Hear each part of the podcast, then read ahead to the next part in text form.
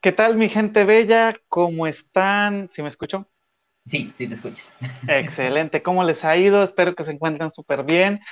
Estoy teniendo una serie de conflictos con mi computadora. No sé qué pasó, pero ya al parecer sí me voy a poder conectar aquí vía computadora. Entonces, los saludo por ahorita. Excelente, pues muy buenas noches a todos. Bienvenidos a este episodio número 53 de Charlando entre Artistas. La verdad es que justo como dijo Jonathan de antemano, les ofrecemos una disculpa si ven que hay algunos problemas de conexión. Del lado de Jonathan, ya saben que se encuentra por allá por el Bajío mexicano y está entrando un huracán. Entonces, pues está, está complicada la situación de las conexiones, pero pues lo importante es que ya está aquí con nosotros, que sí te pudiste conectar y también que están todos ustedes aquí con nosotros. Muchas gracias por acompañarnos en este episodio, que la verdad les tenemos preparadas cosas muy interesantes. Ya ahorita estuve platicando un rato con, con nuestro invitado de hoy y la verdad se ve que el podcast de hoy va a dar para cosas muy, muy padres. Como todos los podcasts que han pasado por Charlando entre Artistas, de antemano les ofrezco una disculpa por no haber podido asistir la semana pasada. De verdad fue algo que se me salió completamente de las manos. Tuvimos un festival en la ciudad de Coatepec y todo se desordenó porque se extendieron fechas. No, fue, una locura completa Espero que ustedes me sepan disculpar. Y pues antes de empezar, queremos mandar un saludo con José Eduardo muy especial a las personas que nos están escuchando en estos momentos desde Virginia, Estados Unidos, porque ya descubrimos que ustedes son fieles oyentes del podcast a nivel de plataformas. Así que, ¿en qué plataforma nos escuchan más allá, José Eduardo? en Spotify. Al parecer, nuestro público mayoritario en Spotify está en Virginia, en Estados Unidos, lo cual fue una sorpresa bastante fuerte para ambos. Eh, entonces, pues muchas gracias por escucharnos y saben que este es el espacio y qué bueno que, que, están aquí para apoyar el arte independiente. Lo que siempre hemos dicho, ¿no? Hay que apoyar el arte independiente porque pues somos los creadores los que estamos aquí dando el alma para todos ustedes. Entonces, pues, qué, qué gusto que nos escuchan, qué gusto que, que apoyan a todos estos creadores, bailarines, actores, pintores, músicos, etcétera, etcétera. Claro que sí, y pues vamos a darle entrada a nuestro invitado en lo que yo puedo conectarme con la computadora, porque aquí me veo más alargado de lo normal y eso me perturba un poco. Excelente, pues ¿qué les parece si le damos la bienvenida esta noche al invitado que nos acompaña desde la Ciudad de México, aunque él es jalapeño de nacimiento, si no estoy mal, si no ahorita me corrige, nuestro querido Manuel Libreros, un gran flautista mexicano. Muy buenas noches, bienvenido. Hola, muy buenas noches. Buenas noches, Manu, ¿cómo estás? Bien, bien, gracias. ¿Qué tal ustedes? Ahí la llevamos de a poquitos peleándonos con la tecnología. Así es. Manu, pues primero que nada, muchas gracias por aceptar la invitación, por estar aquí con nosotros en el podcast para compartir un poco sobre, pues, sobre tu conocimiento, tus experiencias, tus anécdotas. De verdad, muchísimas gracias. A ustedes por la invitación. ¿Y qué te parece si, en primer lugar, para que pues la gente que nos está viendo, los charleros que aún no te conocen, ¿qué te parece si nos cuentas un poquito de quién es Manuel Libreros Hernández? Eh, claro que sí, muy bien, yo soy efectivamente soy de Jalapa. Eh, siempre tuve el interés por la música y pues eh, más o menos empecé a tocar flauta como a los 12 años. Eh, estudié en el Instituto Superior de Música, terminé la carrera, estuve un tiempo trabajando en la Orquesta Sinfónica Juvenil del Estado de Veracruz. Y de ahí cuando terminó, bueno, dejé, tuve que dejar por cuestiones económicas del gobierno, eh, dejé la orquesta, me vine para vivir a México, que pues aquí realmente la ciudad me gustaba mucho y siempre había tenido esta idea de la diversificación artística que existe aquí, ¿no? Eh, empecé a trabajar en lugares pues curiosos, eh, llegué a tocar en, debajo de la Torre Latino, pidiendo pues, propinas, dando clases, tocando en eventos, estuve en diferentes agrupaciones que por diferentes motivos pues eh, las fui dejando y actualmente trabajo en un centro de rehabilitación dando musicaterapia. Trabajo en, la alcaldía Iztacalco, bueno, en una escuela que es parte de la alcaldía Iztacalco como profesor de música, de solfeo y de flauta transversa. Y actualmente eh, estoy trabajando también en un colegio que se llama Winpenny, eh, dando justamente esto de, de musicoterapia, que bueno, más adelante con gusto les puedo comentar de qué se trata. y como profesor de flauta y un nuevo, una nueva clase que estoy todavía estructurando. Ya he trabajado unos dos años que se llama estimulación y exploración musical. Entonces, bueno, eso es más o menos a, grandes aspectos lo que he trabajado. Y pues toco flauta transversa, toco el traverso barroco, eh, estoy aprendiendo ahorita a tocar saxofón, toqué trompeta, toqué trombón, toco piano y bueno, cantar, canto muy poquito porque cantar me da mucha pena. Pero bueno, eso es a rasgos, a grandes rasgos lo que, lo que he hecho y lo que me gusta sobre la música. Excelente. Fíjate que me llama la atención que, pues, perdón.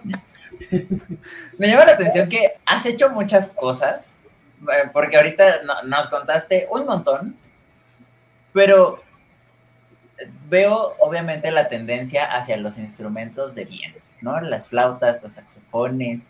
¿Qué, ¿Qué, fue lo que te llamó a decir, en primer lugar, a decir quiero estudiar música y en segundo decir lo mío es la flauta y el piano? Eh, la, música pues realmente no, no fue, fue, no recuerdo bien si fue TV UNAM, porque pues en Jalapa pues recuerdo que no había TV UNAM, ¿no? Entonces seguramente fue una retransmisión de Canal 22 que escuché la filarmónica de, de la UNAM.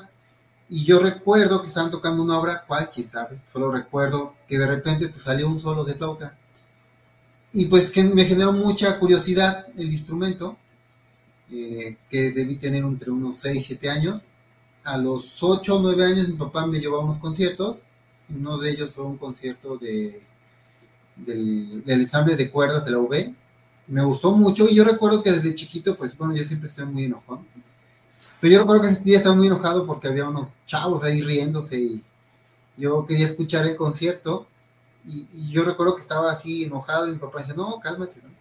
Y, y, pues bueno, terminó el concierto, eh, más adelante, ya eh, como a los 10 años, yo recuerdo que mamá tenía un, acordeón que estaba a la venta.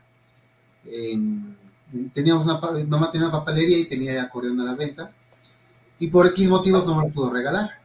Más adelante, mi hermana la mayor empieza a tocar flauta transversa en la orquestita de la secundaria, que era la general número 5. Lleva la flauta a la casa y las habrá llevado como unas seis, cinco veces. Y en esos lapsos, pues yo, pues así de travieso, iba y le quitaba la flauta y me ponía a tocar. Lo que ahora, pues entiendo que no era muy normal, porque pues ahora que doy clases me doy cuenta que es difícil tocar flauta, pero por una extraña razón a mí no me costó trabajo sacar el sonido y entendí muy bien en dónde colocar mis dedos. Eh, cuando ya entró a la secundaria, eh, ya pues me llamó el interés, entraron a, un, taller de música, entró al taller de música, empezó a tocar flauta dulce, la verdad es que el instrumento no es que sea mucho de mi agrado, y entró a la banda de guerra con la corneta.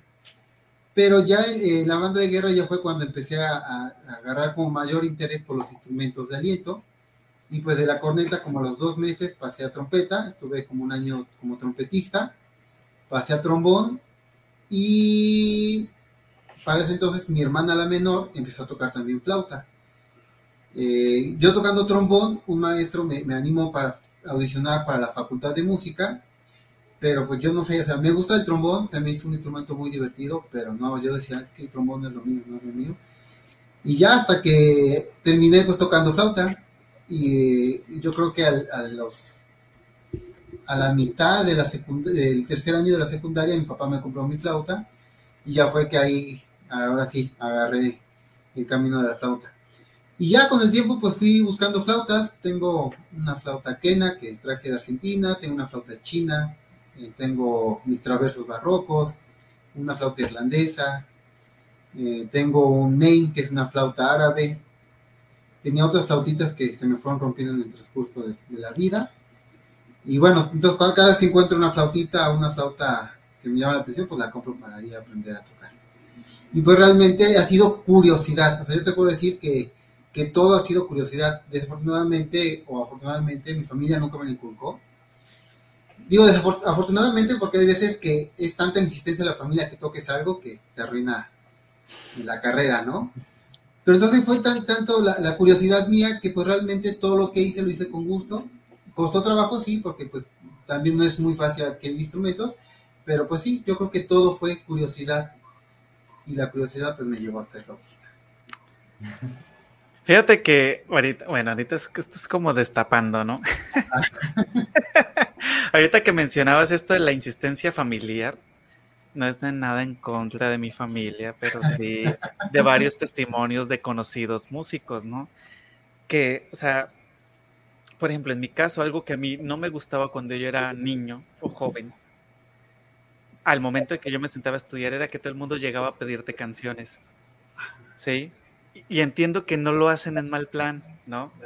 Pero entonces, si por ejemplo, tú, en este caso, Jonathan Totena, querías montar una canción porque te gustaba, terminabas nunca estudiando esa canción. Entonces, por ejemplo, en tu caso, Manu, que pues estás más enfocado a, otro tipo de músicas, no, vamos a decirlo de esta manera, no tan comerciales, como por ejemplo José Eduardo y yo, que tocamos música folclórica, pero pues todo el mundo sabe, ay, no, tócate la bruja, ay, no, tócate la bamba, ¿no? Así.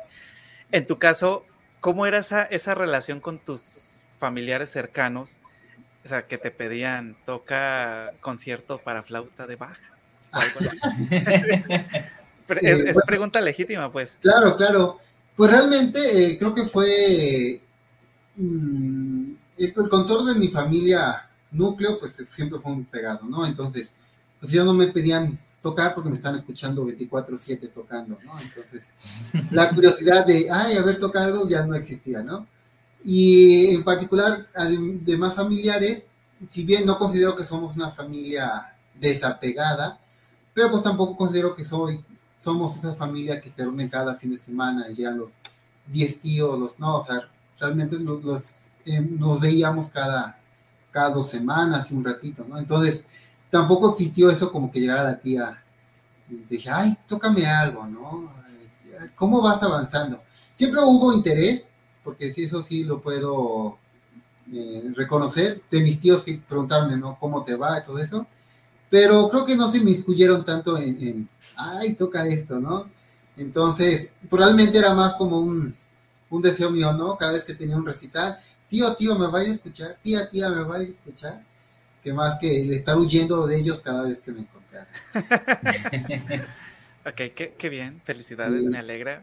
Chicos, para los que están empezando, recuerden estudiar música clásica para que no les, para que los dejen estudiar a gusto. Bueno, actualmente, eh, pues no solo toco música clásica, eh, me gusta mucho tocar tangos, me gusta mucho tocar, eh, me, encanta el jazz, por eso me compré el saxofón. Me gusta tocar un poquito también, ¿cómo se llama? Siempre he tenido la idea de hacer un proyecto de música electrónica con flauta. Entonces me dicen, ah, como Bjork, y digo, no, Bjork no es electrónico. Oye, fíjate que ahorita que comentas eso de, que pues te gusta tocar otras cosas que tal vez no son como que lo que todos pensamos para, para la flauta.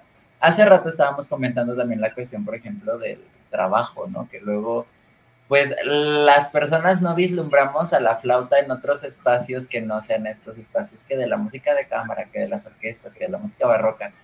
¿Cómo es el, vivir en el campo laboral del músico pero siendo flauta?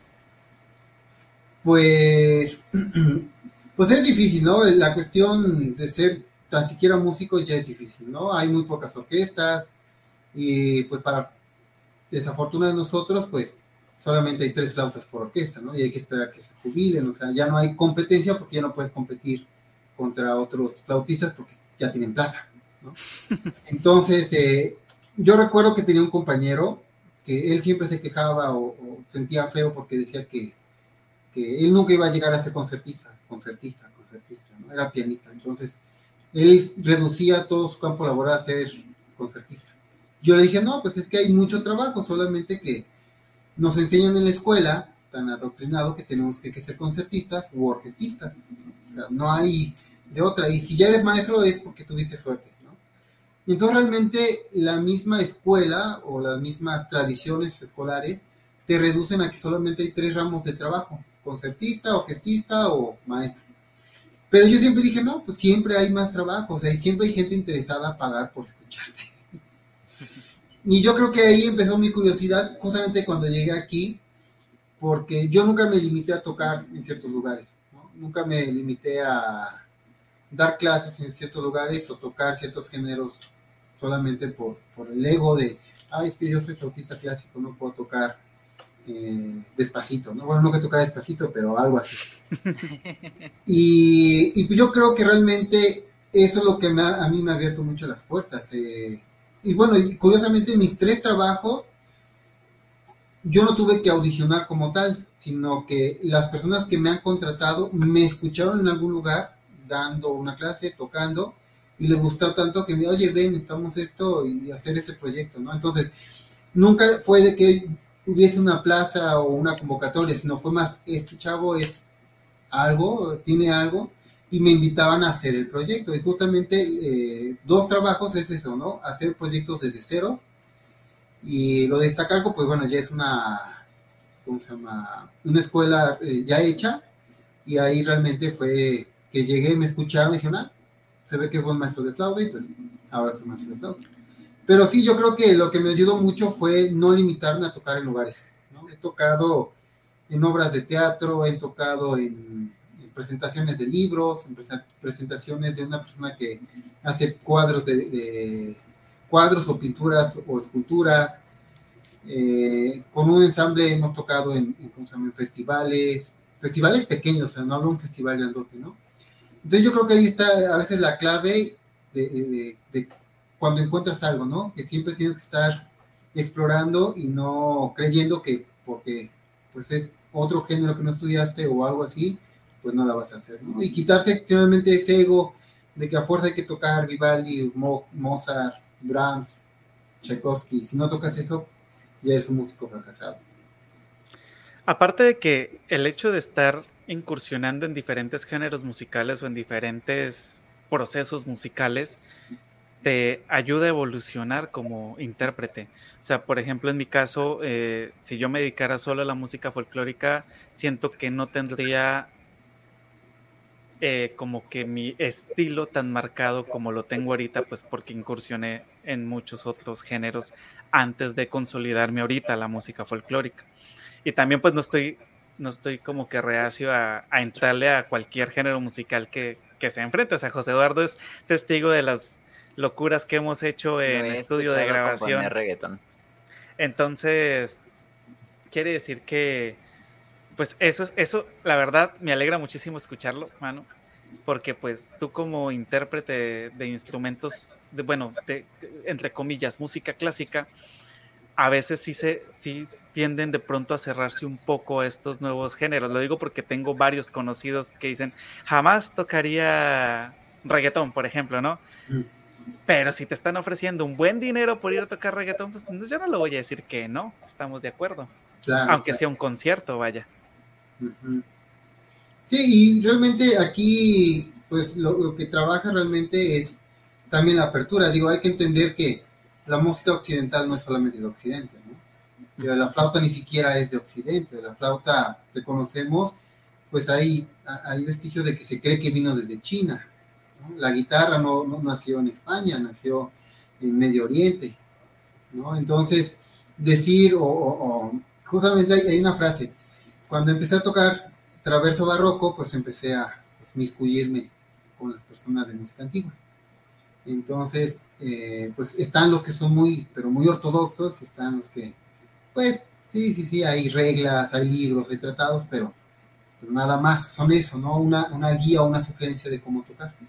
Entonces los que eran un poco pues, más relajados decían, Ay, pues es que ahí vienen los músicos históricamente bien informados. es decir, históricamente, ¿no? Entonces yo creo que es algo que, se me quedó mucho. Y sí, yo me he leído algunos libros, algunos tratados, principalmente los de Quantz o los de TT, pues para saber cómo se tocaba, ¿no? Pero si realmente entiendes un poquito de la historia, dices, bueno, pues es que a pesar de que hay tratados, si hoy en día que ya conocemos la globalización, nos estamos conectando a alguien en Jalapa, yo en México, ¿y tú dónde estás, perdón? Vallarta. Vallarta, pues imagínate, si nos podemos, tenemos este nivel de conectividad y no nos podemos organizar ni con qué es arte, imagínate en el, en el, en el barroco, en el clasicismo, cuando se iban a organizar, cómo se debía tocar. Entonces, si, si te decía que el ilegal pues era a fuerzas, pues quizás en en el pueblo siguiente ni sabían que eran ilegal, ¿no? No lo iban a hacer.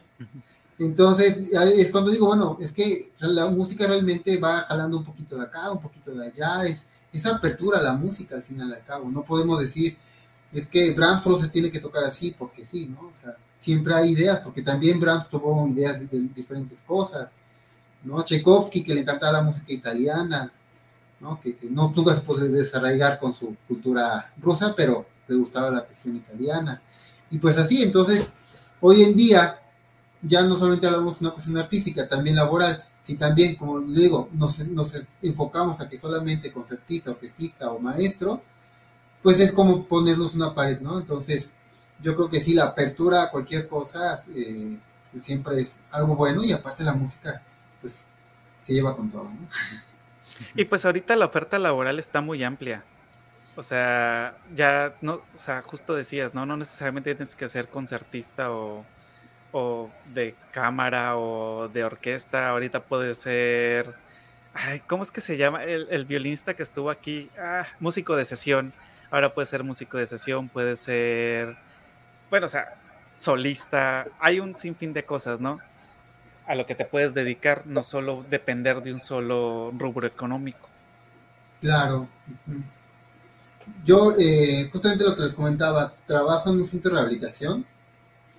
Eh, la, idea original del centro de rehabilitación solo fue en experiencia. Me invitaron y pues en mi cabeza se quedó, no, pues es algo altruista, voy a ir a tocar un día para las personas. Y dije, bueno, y como buen mexicano, pues como no me habían dicho que había dinero de por medio, pues tardé un poquito en contactarlos. Eh, ya cuando mi jefa me escribió un día, oye, ¿cuándo vas a venir? Es que eh, si nos interesa, no sé qué. Dije, ah, bueno, voy esta semana. Y fui esa semana, creo que fue un miércoles, me fui bien arreglado, llevé mi flauta y me presentó a, los compañeros terapeutas, me, presentó a todos los pacientes, me, presentó a las enfermeras, me, enseñó todo el, lugar donde trabajaba. Y de repente me llevó a su oficina y seguimos platicando y dije, ¿cuándo me va a poner a tocar? ¿No? Digo, yo quería irme y seguía plática y plática y plática. Y de repente la plática ya se tornaba media rara y ya que le digo, oye, ¿me estás contratando? Me dice, sí, te estoy contratando. ah, bueno, está bien. Entonces, para el, para el inicio fue muy difícil porque, pues obviamente, pues, uno está acostumbrado a convivir con personas neurotípicas y ya cuando te enfrentas con personas con discapacidad, que hay discapacidades leves y muy severas con las que tratamos, pues sí me sacó mucho de onda, ¿no? Hasta te puedo decir que hasta cierto punto me deprimía porque pues no entendía. Pero pues ya al trabajar con ellos pues me di cuenta que había ciertas, ciertos estímulos que ellos tenían a partir de la música. Y a partir de eso pues yo empecé a tomar cursos con mi, con, mi jefa y ahorita es justamente lo que estoy haciendo, que es lo de la estimulación y exploración musical. Y no solamente limitarse a escuchar, sino trabajar con diferentes herramientas, diferentes géneros, eh, diferentes actividades, diferentes instrumentos. Digo, creo que no hay que tomar un instrumento y tocar algo súper rapidísimo, ¿no? O sea, puedes acercarte a la música, conocer la música y quitar ese, es que no escucho música clásica porque no la entiendo. O sea, es más sentirla, ¿no? Entonces, es, con todo lo que he aprendido con ella, es ayudar a la gente que sienta más que entender. Y a partir del sentimiento ya lo pueden ir entendiendo y ya lo pueden ir eh, pues ahora sí acercándose más a la música, ¿no? Pero pues ahí es algo completamente ajeno a lo que yo hacía, ¿no? Entonces, pues sí, aquí me ayudó mucho el, acercarme a estas personas que, realmente me han ayudado todo este proceso. Y que hasta ahorita es mi trabajo más largo, ya llevo cuatro años trabajando con ellos. Y a partir de eso, pues es que me contratan en, la, en el colegio Penny, ¿no? Porque alguien les comentó, no, pues que el maestro Manuel hace esto, esto, me escucharon, vieron cómo trabajaba, y el director o dueño de, este colegio pues quiere que la música sea un eje que ayude al disparcimiento de los alumnos, que puedan concentrarse más, que puedan hacer más cosas. Entonces yo voy, yo llevo actividades, a veces lúdicas, a veces artísticas, a veces lectoescritura, toco y ellos ya tienen que hacer una actividad.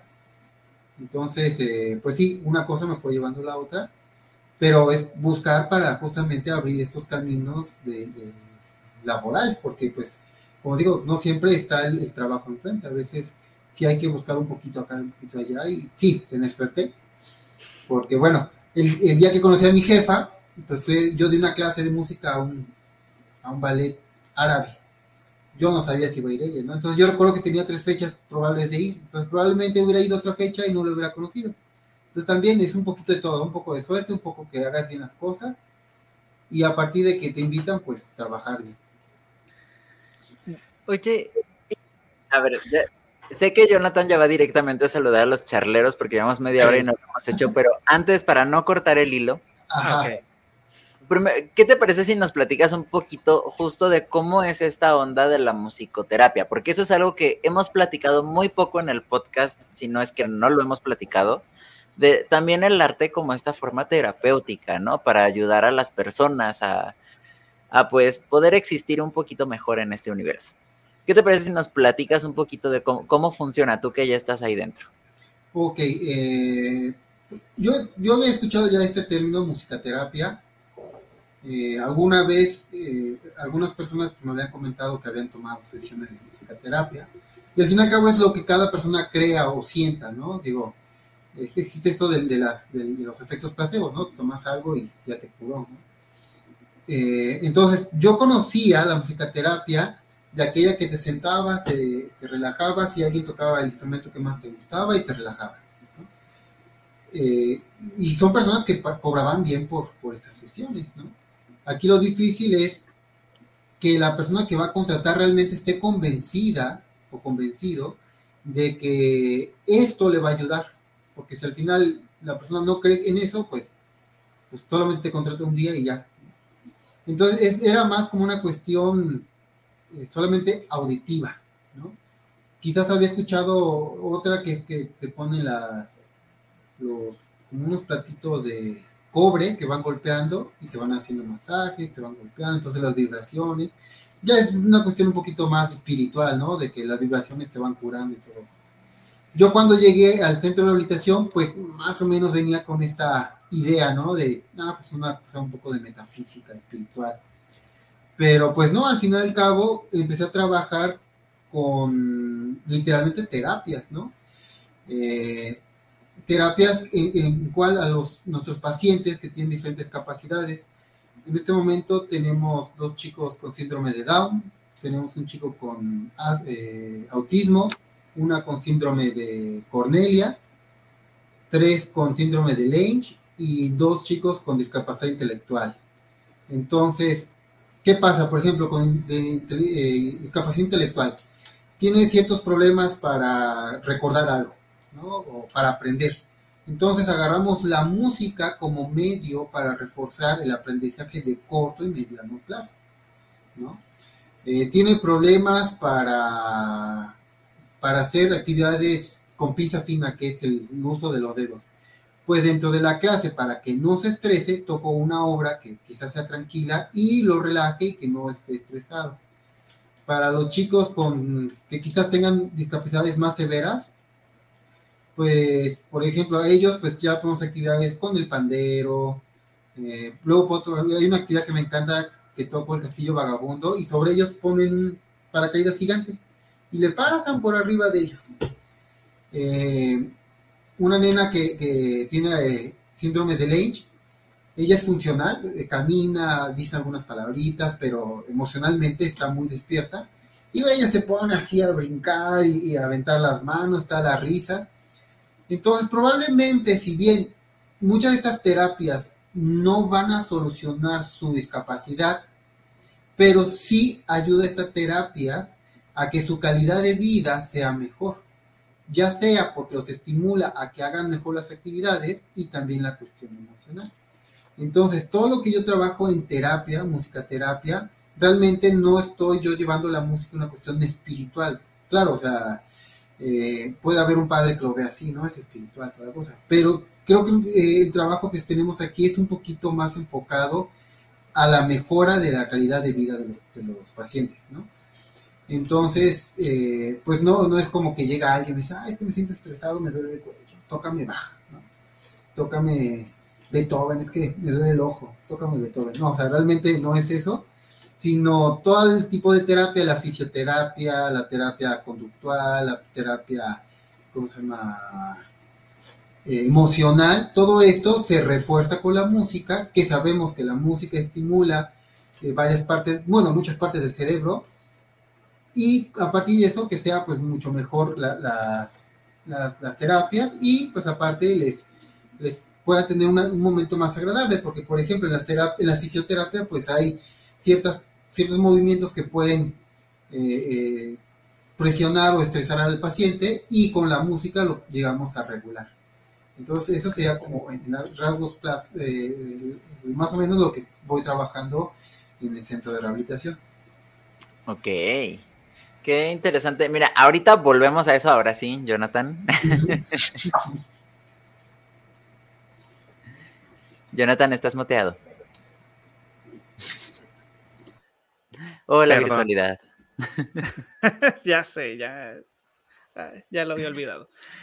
Tenemos por aquí a Magdi Castellanos que dice bonita noche, un abrazo desde Colombia, un saludo hasta Colombia, Magdi. Muy buenas noches. Tenemos por aquí Alma Molina, segura, es que ese del R siempre me confunde. bonita noche a todos, un saludo hasta Jalapa, suegrita. Tenemos a Javika, dice buenas noches. Buenas noches.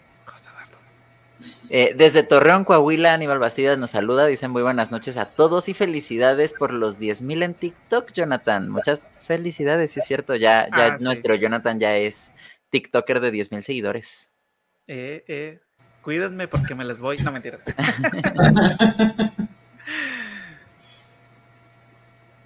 Eh, Sofía Toxicuaya también en Facebook nos comenta, bonita noche a todos y un placer escucharlos como cada semana. Muchas gracias.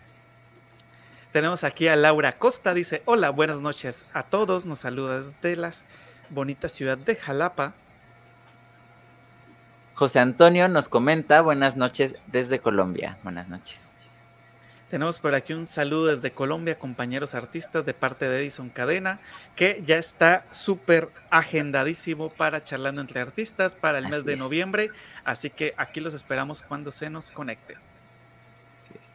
Melanie González nos comenta desde YouTube. Hola, muy buenas noches. Hola Melanie, espero que estés estudiando mucho arpa. Y mira, sobre lo que platicamos hace rato, tenemos la primera pregunta del público por parte de nuestro querido Jorge David Castellanos Velandia, que nos comenta que la flauta tiene un bello sonido, pero ¿cómo se populariza ese instrumento? ¿Cómo se populariza la flauta? Yo creo que eh, popularizar un instrumento es tocarlo, así de fácil, ¿no? Eh, yo voy a decir algo que, generalmente no me gusta mucho platicar con los jalapeños. Yo soy jalapeño y lo viví. Desafortunadamente, yo siento, yo me vine a México porque es difícil hacer arte en Jalapa, ¿no?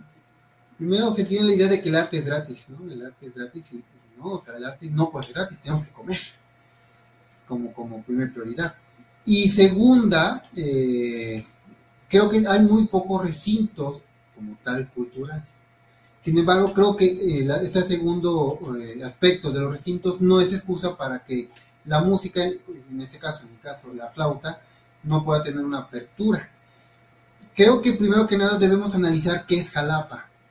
Eh, yo puedo decir, que Jalapa es un lugar lluvioso, con mucho café, en ciertas partes muy bohemio, tranquilo en exageración.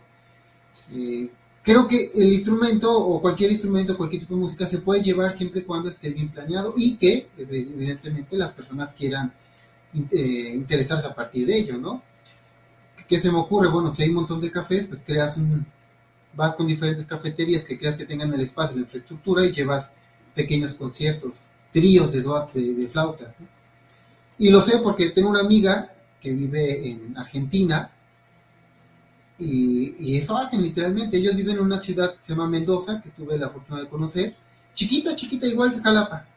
Igual de mágica, igual de lluviosa. O sea, lo único que me impresionó es de que no hay tanto café, ellos toman mate. Es lo que más extraña, y los tacos. Eh, pero ellos tienen un cuarteto de, de flautas y literalmente van a lugares y les contratan por tocar una noche. Entonces ellos han hecho que, que ese cuarteto de flauta si bien muchos dirán, ah, que no son conocidos, bueno, pero en ese lugar ya son conocidos. En ese lugar eh, ellos exploraron, ellos se atrevieron y ya la gente sabe que es una flauta.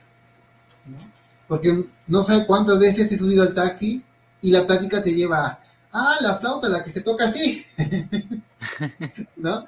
Entonces, esto voy, yo creo que también es mucho labor de nosotros, como, como artistas, buscar, y eso otra vez a lo que comentamos hace rato, es saber eh, abrirse a, panoramas. Digo, si no hay, si solo tenemos la sala del Teatro del Estado, Tlacna, que pues ahí solamente la usa la UB, y algunos auditorios muy chiquitos que, bueno, para prestárselas tienes que hacer trámites por cuatro meses, cinco meses, y si no llenas más del 30% de población, no te vuelven a prestar en la vida, pues buscas en lugares que aparte ya tiene su propia, eh, su propia afluencia, ¿no?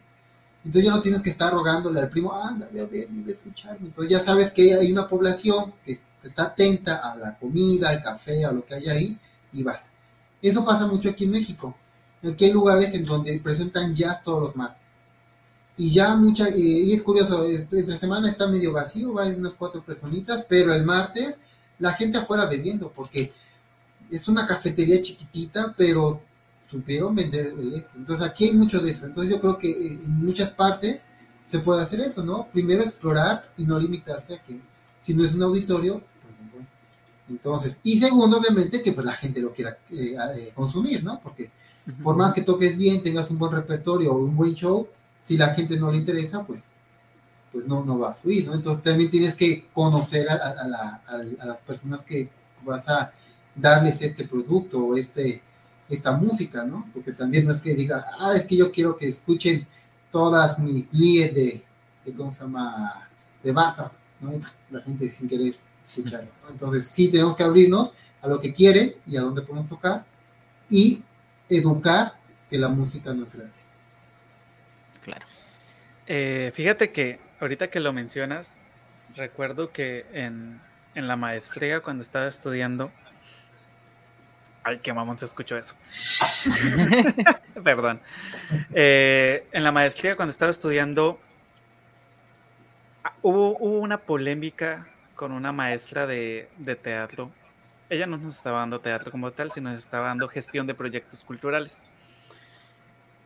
Y era de, o sea, para, para alguien que vende comida, entre comillas, es fácil venderlo porque la comida es una necesidad. Sí, el, el ser humano todo el tiempo tiene hambre. Pero la música, y le, le, digo yo, pues la música, el problema es que no es como tal una necesidad. En muchos casos es un lujo. ¿sí? Si tú como como latino promedio, como persona promedio, ¿qué prefieres? ¿Pagar 1500 por un buffet o pagar 1500 por una hora de música? Si tu necesidad es comer, pues vas a pagar los 1500 por el buffet, te importe haya música o no. Sí, entonces me acuerdo que me llevé la regañiza de la vida por haberle dicho esto a eso a esa maestra, porque decía, ¿cómo, se te, ¿cómo te atreves a decir que, entonces, ¿para qué estás estudiando? Y le dije, justo estoy estudiando porque quiero crear esa necesidad. El problema de los artistas, y esto va para todos, es que en muchas ocasiones nosotros no nos acercamos al público, no llegamos al público, sino que simplemente lo dejamos ahí y esperamos que el público llegue a nosotros. Y es uno de los grandes errores que hemos tenido siempre. ¿Sí? Cuando tú no llevas el arte al pueblo, el pueblo jamás va a ir a buscar tu arte porque no te va a conocer. ¿sí? ¿Por qué ahorita la tendencia de los virales en TikTok y, y, pues a mí me quedó medio que le estamos metiendo con José Eduardo esto de las redes sociales, ¿no?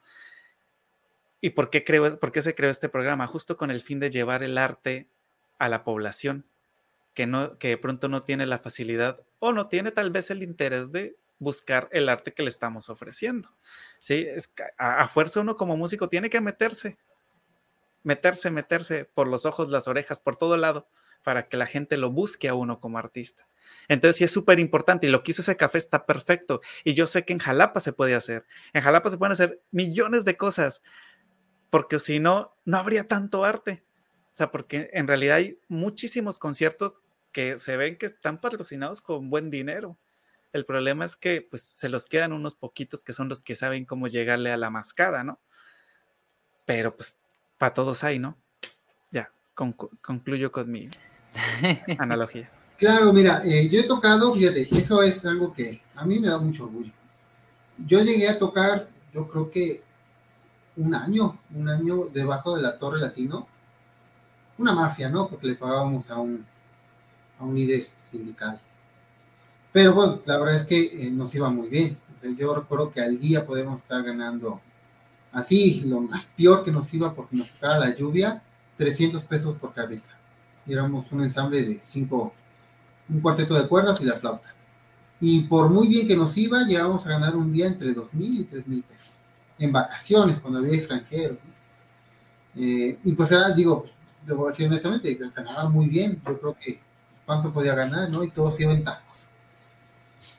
Y tuve que dejar pues, ahí porque llegó un momento en el que yo, como músico, estaba perdiendo la sensibilidad. Todo lo que me costó los ocho años de carrera lo estaba perdiendo por tocar a todo pulmón para que la gente me escuchara y me aventara dinero. Pero, eh, eh, bueno, el punto es, el tocar ahí realmente acercábamos a la gente al, arte, porque también no eh, llegamos a tocar, pues llegamos a tocar Viva la Vida, llegamos a tocar algún tango, llegamos a tocar la serenata nocturna de Mozart, llegamos a tocar, ¿cómo se llama? Por ti volaré, varias piececitas así bien campechaneadas, y la gente la acercaba, ¿no? Y a la calle siguiente había un grupo de jazz que también toca increíble, ellos siguen tocando, y dos cuadras después, un violinista con sus pistas, y a otra acá unos marimbistas que tocaban increíble. O no, es que eh, nada más en dos cuadras habían cuatro o cinco ensambles. Entonces, literalmente, si querías jazz, te ibas al ensamble acá. Yo donde vivo actualmente hay un grupo que va a tocar música surf, música de rock, música de los 70 ahí tiene más o menos eh, el calendario, y en la calle. ¿no? Entonces, una pachanga ahí fuera del metro que se ponen a bailar todos. Entonces, evidentemente, a veces para acercarnos al público, nosotros debemos ser igual de humildes y entender, como tú dices, no todos tienen para pagar 1.200 pesos, ¿no? No todos tenemos la oportunidad de pagar la anualidad de Sinfónica, Sinfónica de Jalapa, para tener nuestro palco especial. ¿no? Y, y, el, ver esta muy buena música, porque honestamente, o sea, todos los ensambles que te estoy comentando son personas que tocan increíble, ¿no? el, quinteto de jazz, mis respetos, tocan increíble. Entonces ellos van humildemente a ofrecer su música y la gente les voy a decir algo que a mí me encanta de, allá. Aquí todos te echan al menos un peso. O sea, como mínimo un peso. O sea, ya había gente muy buena onda, nos echaba 200 pesos, 50 pesos, pero nadie se iba sin echar una moneda. Porque bueno, aquí también existe esta cultura de que no es gratis si bien no tienes para pagar 1200, pero sí tienes un peso para darle, Y ese peso ya te sirvió para el metro.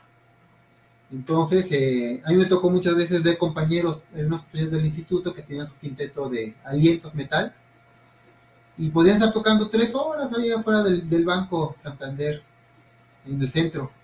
Y apenas se llevaban 40 pesos. Entonces, eh, eh, pues sí, yo entiendo que es difícil para alguien que, que también tiene que pagar la renta, ¿no? Entonces aquí lo genial de, aquí, de, México, de la Ciudad de México, es que siempre hay diversificación de arte, ¿no? Y yo creo que Jalapa o cualquier parte tenemos que aprender también nosotros a ser humildes, pero que también la gente entienda que no es gratis, ¿no? Que, si, que si bien no vas a pagar, como dices, 1.200, pero sí un peso. Y ese peso le va a hacer la gran diferencia a ese alumno o a ese músico.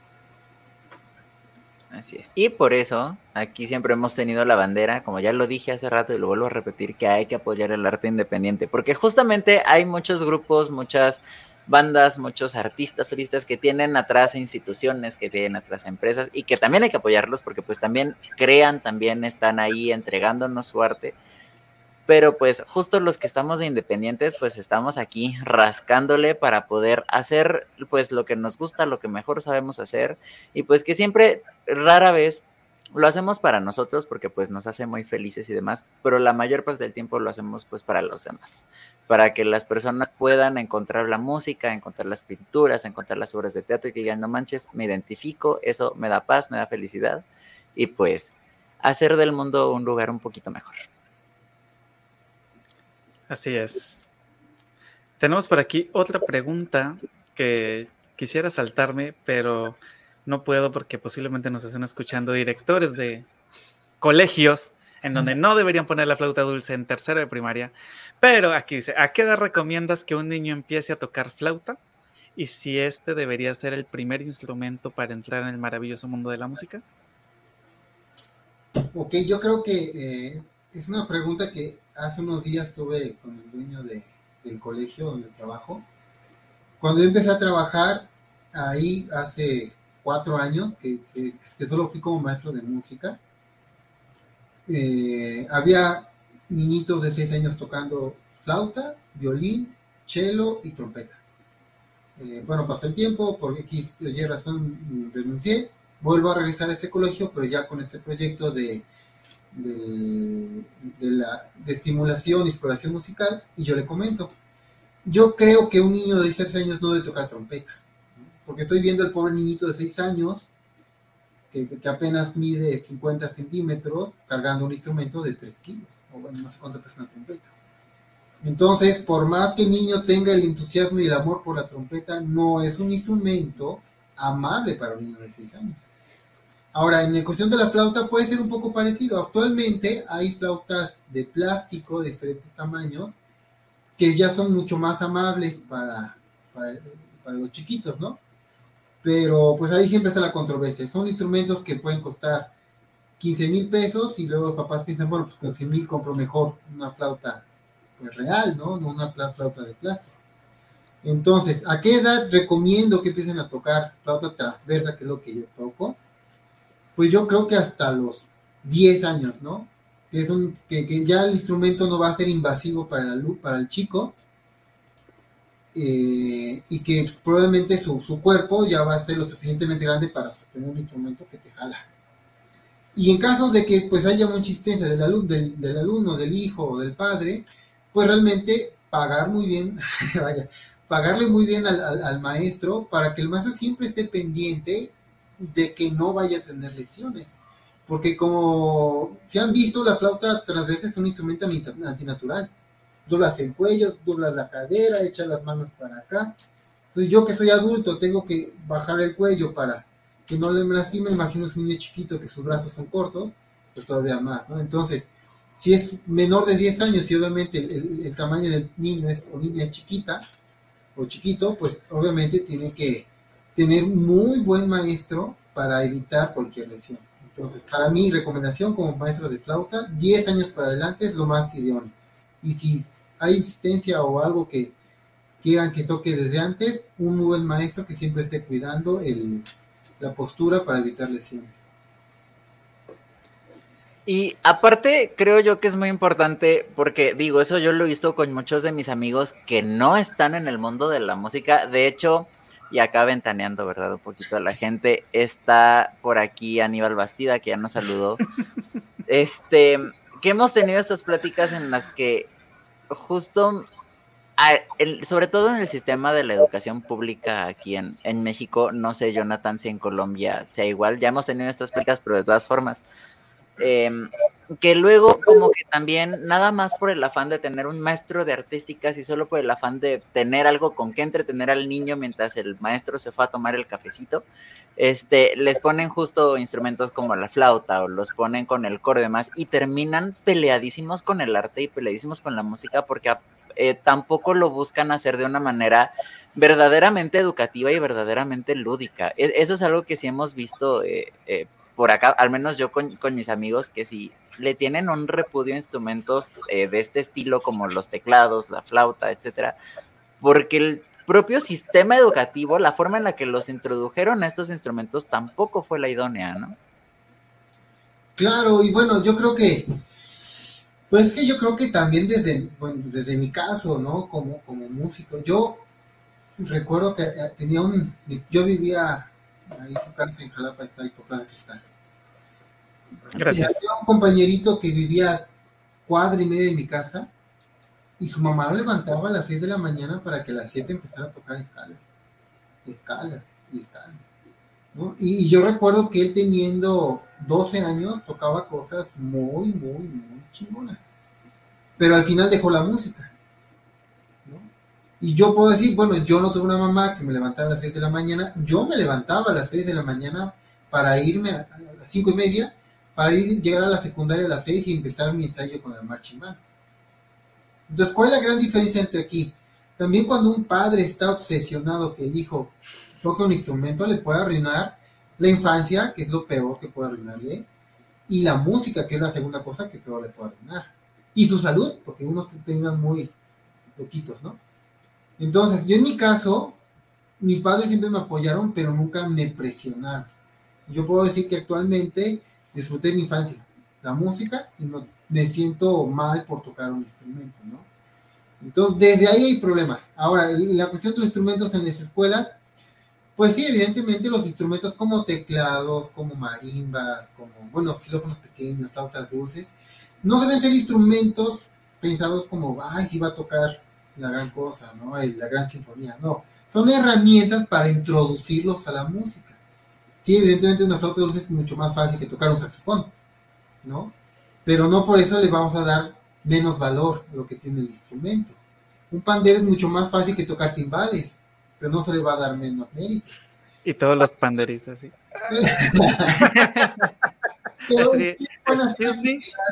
muy padre, porque yo las he hecho que introduzcan a los chicos a que les llame la atención, ¿no? Y que más adelante puedan escoger un instrumento. O sea, un, realmente un chico que empieza a los 6 años o a los 11 un instrumento, van a tener una misma competencia. Si desde el principio, con las herramientas y las clases, su oído es bueno, su percepción es buena, eh, su, su, analítica de la música es buena, si su conocimiento es bueno. O sea, al final se van a cansar, va a llegar una edad en la que los dos quizás él empezó por acá y él por acá, pero va a llegar un momento que se van a cansar. Pero lo importante es saber qué instrumentos son más amables, y eso es lo que quiero llegar, no más fáciles, más amables para que los, para que los niños, niñas, puedan pues eh, conocer la música, ¿no? Y a partir de ahí tomar su decisión, si quiero o no quiero. Así es. Fíjate que ahorita que lo mencionas, perdón que, meta la cucharada, pero es que siento que es algo importante para los padres que posiblemente nos estén viendo y nos estén escuchando, también para los que están en Virginia. Muchas gracias por escucharnos. Eh, más que, a ver, ¿cómo? Dame un momento, organizo mis ideas. Listo. Tú puedes, tú puedes. Eh, no solo se ve en la música, sino se ven muchas ramas. A veces esta necesidad de los padres actuales, o sea, hablo obviamente sin el conocimiento total porque no soy padre de familia, pero hablo de lo que veo y de lo que viví como hijo, pues, ¿no? Esta, esta necesidad de mantener ocupados a tus hijos, que los meten en sinfín de actividades, sí, lo sé porque yo he tenido estudiantes donde les doy clases, por ejemplo, martes y jueves, y entonces lunes, miércoles y viernes tienen clase de natación de 4 a 5, de 5 a 6 tienen clase de danza, de 6 a 7. O sea, el pobre chamaco ni come porque sale a las 3 y media de estudiar, ¿no? esta necesidad de tenerlos bajo control o bajo supervisión adulta, porque a veces el horario laboral del padre pues, no lo permite, satura al niño y por eso encontramos jóvenes de 17 años a 23 años que no quieren hacer nada con su vida, ¿sí?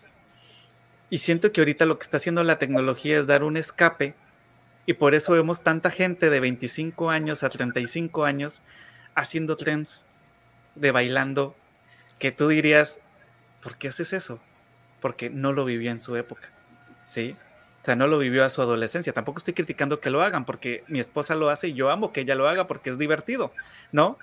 Pero no quiere decir que absolutamente todas las personas que lo están haciendo lo hacen justo por escapar y por volver a ese niño interior, ¿no? Y ya, con eso termino todo, así que no saturen a sus hijos con demasiadas actividades. Y sobre todo si hacen la música, déjenlo que si quiere ser que sea músico y si no quiere estudiar música tampoco lo obliguen. Esa es otra pelea que he tenido con mis amigos músicos que me dicen que si mis hijos van a ser arpistas, y yo dije, no, ellos van a hacer lo que quieran ser, si no quieren tocar arpa, mejor para mí voy a ser el único arpista de la familia. Te llevas la exclusividad. Obviamente. Bueno, tenemos aquí más comentarios y más preguntas eh, de lo que platicamos hace rato de la musicoterapia. Jorge David Castellanos Velandia nos comenta que el arte es una excelente terapia y también Magdi Castellanos nos pregunta qué tipo, eh, ay, perdón, creo que ya, ya, ya la puse. Gracias. ¿Qué tipo de música aconsejas para pacientes con ansiedad y depresión? El color del y pregunta también si el color de la música incide directamente. Antes de que respondas, Manu, queremos aclarar que ninguno de los tres es doctor ni psicólogo, entonces estas son sujetas a conocimientos musicales, más no psicológicos. Perfecto. Claro que sí. Pues mira, para depresión yo creo que pues uno debe averiguarlo es una es completamente personal, ¿no? Porque pues si una pieza relajante me puede relajar, quizás a una persona le baja más el ánimo y pues ya, ya no sirvió, ¿no? Y todo lo contrario, es una, una obra muy alegre, muy entusiasta, pues creo que eh, igual en vez de tranquilizarte te puede poner más ansioso, ¿no? Y pues la ansiedad y la depresión no es que no vayan de la mano, casi siempre van juntitas, las dos médicas. Pero, pues yo creo que siempre la música clásica es como el más, es el escaparate hacia algo que nos pueda ah, regular. Yo creo que esa es la palabra que, que, eh, que me gusta, regularnos, ¿no? No nos va a curar, la, ansiedad no se va a curar con música y la depresión no se va a curar con la música, porque los factores psicológicos que nos llevan a la depresión y a la ansiedad muchas veces suelen ser neuronales, entonces por más que le muevas, pues a veces vas a necesitar un medicamento.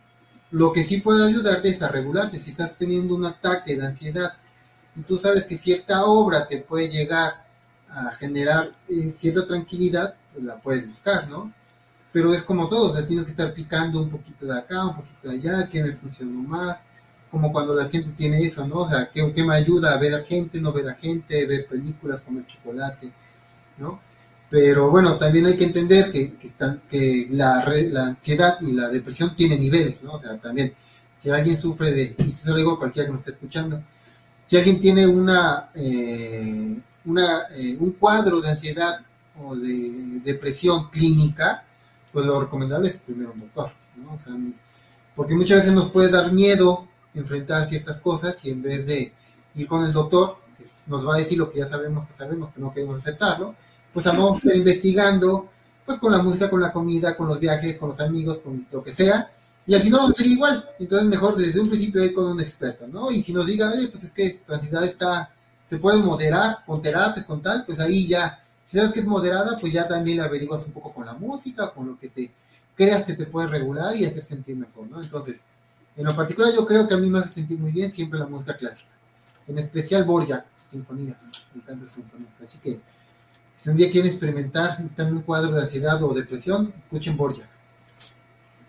Y como pequeña cuña publicitaria, digo ya que estamos, este, recuerden que hace poquito debido a algunas situaciones que vivió acá nuestro querido compañero Jonathan, se dio a bien a componer una canción que pueden escuchar en todas las plataformas digitales que justamente se llama Ansiedad. Este, Jonathan, ¿es tu cuña publicitaria? Y no es esa de ansiedad de tenerte en mis brazos, no, esa no tiene nada que ver con eso. Es, es completamente lo que se vive en un proceso a manera personal, cabe aclarar. Como yo experimenté los ataques de ansiedad eh, derivados del COVID, porque ya se sabe que, pues por sufrir la enfermedad del COVID, puedes adquirir estos trastornos, vamos a decir los mentales de esta manera, porque la verdad no soy psicólogo y no tengo los las palabras óptimas para descifrar, describirlo, ¿no? Y también es súper importante respondiéndole aquí a Magdi Castellanos, que es importante acudir a un psicólogo para determinar si es ansiedad y depresión, porque actualmente, gracias a las redes sociales, se mal llaman otros tipos de ataque como ataque de ansiedad o ataque de depresión, pueden ser un ataque de ira, puede ser un ataque de... Son un sinfín de, de trastornos mentales que se pueden observar a gran o pequeña escala, así que lo mejor es ir a un psicólogo y ya después de esto e investigar en la música y por qué no, pues entrarle a... ¿Cuál fue el que nos recomendaste, man? Borjak, Anthony Borjak. Excelente. Excelente. Pues ya saben, ahí la, lo que hay que sacar de esto es acudan con los profesionales. Siempre, por favor. Excelente respuesta. Y pues bueno. Ay, perdón. Ay, perdón. Es que eh, hay muchas preguntas en los comentarios y, me, voy a saltar unas que ahorita regresamos a ellas, pero es que hubo una que, mira, yo la leí y yo soy consciente que quiero comentar algo al respecto, pero pues primero quiero que Manu, que es el invitado y pues que es al que le preguntan, conteste.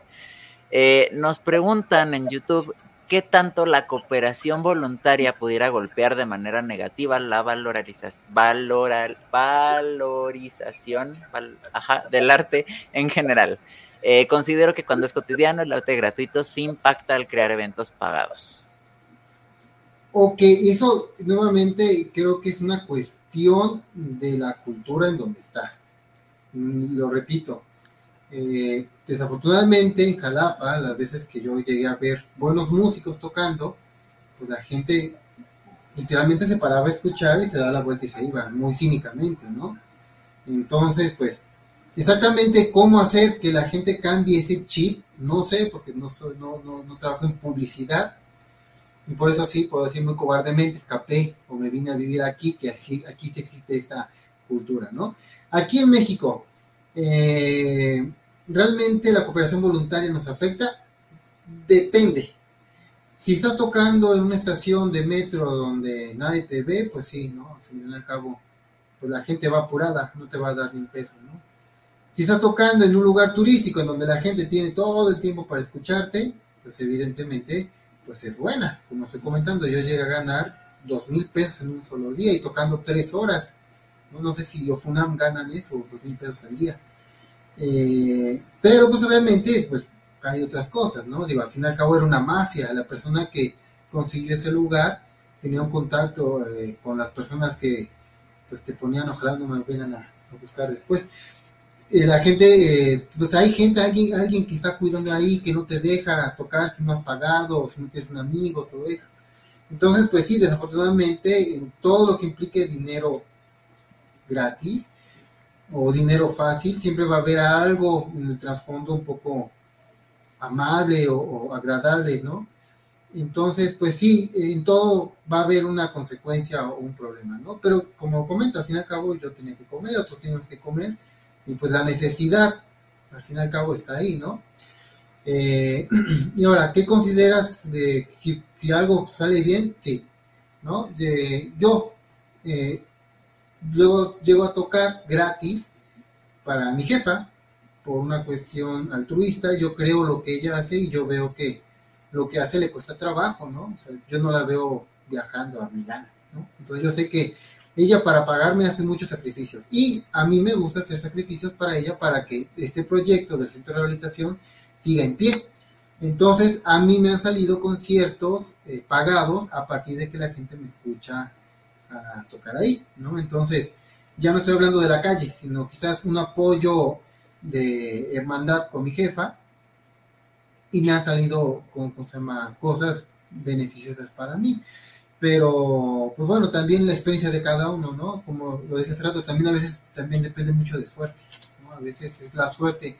Tuviste suerte que pasara una persona y te jalara, así, ¿no? Entonces, mi pregunta es, ¿por miedo, por pena, por ego vas a desperdiciar un día eh, haciendo lo que te gusta y tener suerte de encontrar a alguien que te va a apoyar algo mejor, pues al igual vale la pena o al igual no, va a depender de cada uno, de cada experiencia, ¿no?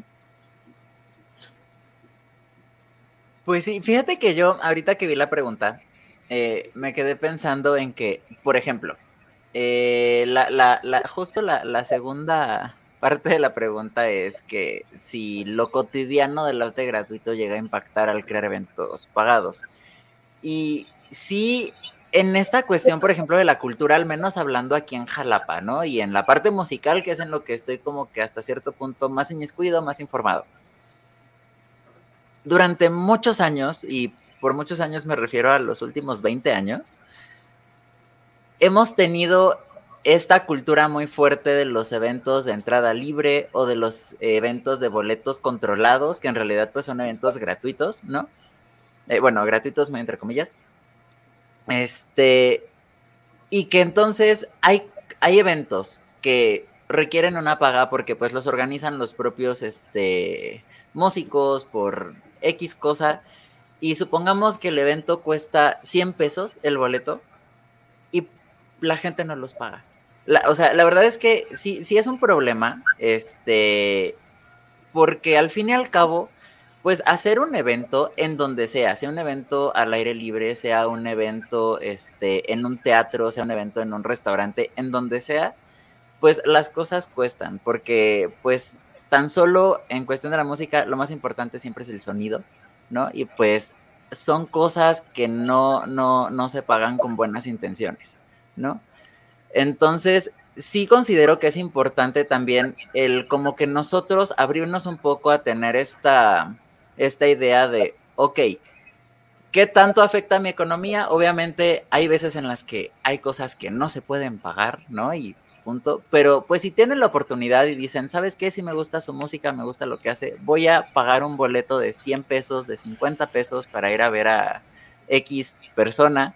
Que por ejemplo en el puerto de Veracruz, que pues es como que ahorita el, el mercado que tengo más enfrente, este, veo que no sucede. Allá al contrario, son eventos gratuitos y la gente no va. Porque allá no los acostumbraron a los eventos de entrada libre, a los eventos de los boletos controlados. Y entonces ellos, si ven un evento gratuito, la verdad es que no van, no les llama tanto la atención. Y ya, cuando ven que hay un boleto que cueste así 10 pesos, entonces dicen, ah, ok, voy a ir.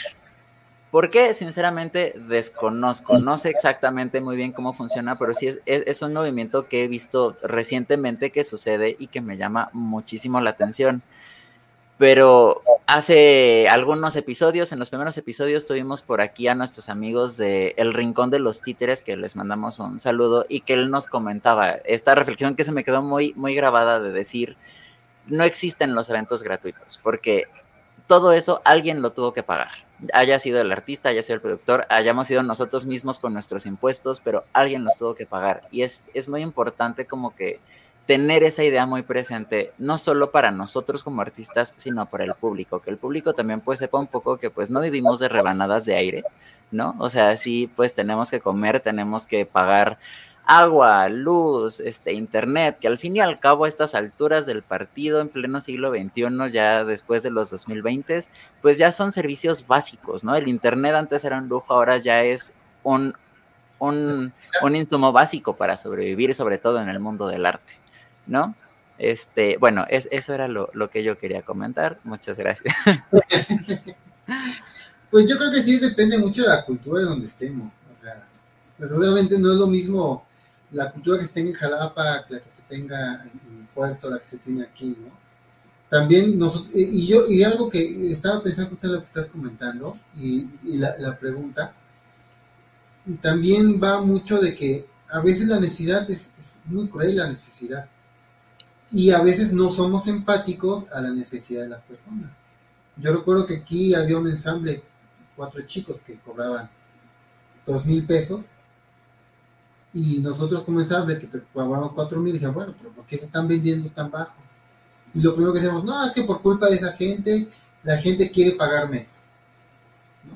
Pero yo puedo decir, bueno, también yo obtuve muchos de esos trabajitos que vulgarmente los huesos, eh, que eran bien pagados, porque hay gente que dice, ah, no, es que yo sí quiero que suene bien, ¿no? Entonces me escucharon tocar bien y se lo pagan.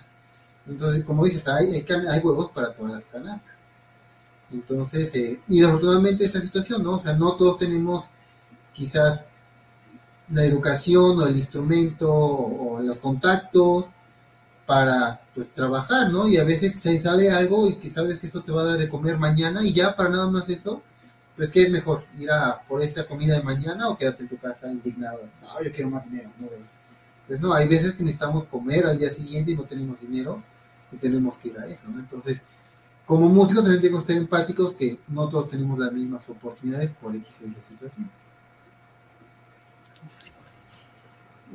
veo, veo que Jonathan quiere hablar. bueno, eh, en marketing cuando tú vendes un producto, sea el que sea, tú como artista debes saber a qué público va enfocado tu producto, ¿no? Eh, un, ejemplo que nos ponían muy claro era si yo, por ejemplo, hago un cuadro, una pintura, y mi pintura cuesta mil dólares, ¿a qué público se lo voy a vender, no? a alguien que gana mil dólares al mes? No. Justo nos decía la, la, maestra en aquel entonces que ese cuadro tenía que estar enfocado a una persona que ganara lo suficiente para que mil dólares fuera su excedente. ¿Sí? O sea, que esto es un ejemplo, ¿no? No estamos hablando de que aquí alguien pinte cuadro de mil dólares. La verdad, dudo que me paguen a mí por una pintura de mil dólares. Pero pues también, ¿a, quién, ¿a qué público va enfocado este, este costo del boleto para entrar a ver mi concierto? ¿Sí? ¿Y por qué? Porque a veces el problema no es la gente, no es la sociedad, no es la cultura, sino el problema es la publicidad que yo le doy a mi evento. Si mi evento cuesta 200 pesos, por ejemplo, ¿no? Yo sé que en Jalapa se puede vender. El problema es que tengo que buscar el público que esté dispuesto a pagar esos 200 pesos y que legítimamente esos 200 pesos le sobren al mes para que diga, me lo puedo gastar en un concierto y no me voy a quedar sin camiones por el resto de mi vida. ¿Sí? Entonces, el problema es hacia dónde estamos enfocando el arte y la cultura. Porque como bien ya lo habíamos comentado en otras ocasiones, y por ahí hay una pregunta que, me está rondando la cabeza desde hace bastante tiempo, es hacia dónde enfocamos. Ahora, también está el aspecto de salir a promocionar tu cultura. Yo ahorita estoy saliendo a promocionar la cultura en la agrupación en la que estoy, pero no por eso la agrupación deja de cobrar lo que cobra por un set de 45 minutos. ¿Sí? Y hemos visto que aunque salimos a promocionar la cultura, como ya lo mencionamos aquí, como el charol que llaman normalmente, aún así, aunque hay personas que te pueden dar 10 pesos, te pueden dar 20 dólares, 50 dólares, 100 dólares, también está la gente que está dispuesta a pagarte 1500 dólares por un set de 45 minutos. ¿Sí?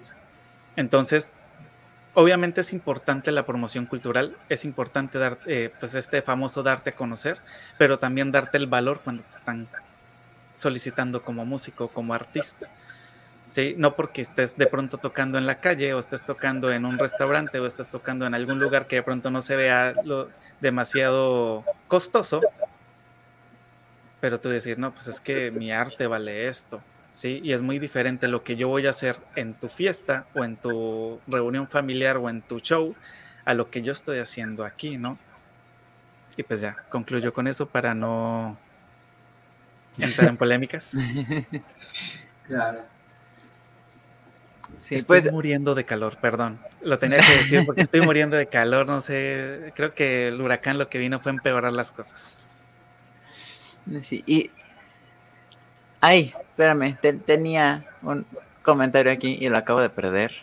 De. Ay, era de Marité y ya no lo veo. Aquí está, buenas noches. La flauta me fascina en la música barroca. Ah, aquí está. Sí, sí, sí. Marité Guevara. Muchos saludos. Un saludo, Marité. Muy bien. Y bueno, venimos con otra pregunta. Dice, maestros, ¿hacia dónde se deben focalizar los esfuerzos para una difusión musical efectiva y formadora de público? ¿Qué podrías decir al respecto, Mano? Otra vez, maestros, ¿hacia dónde enfocar los esfuerzos? Pues es que no hay un punto a dónde enfocar, realmente hay muchas cosas que estamos a la deriva como músicos. Eh, por hace días veía un meme que decía, un músico hoy en día tiene que ser compositor, músico, editor, propaganda, manager, bueno, te ponía un montón de cosas, ¿no? Y pues sí, porque pues a veces eh, nunca falta la persona que estudió mm, publicidad. No, pues que deberías pagar, claro, sí. Entonces, ¿te pago a ti para que hagas mi publicidad o pago la renta este mes?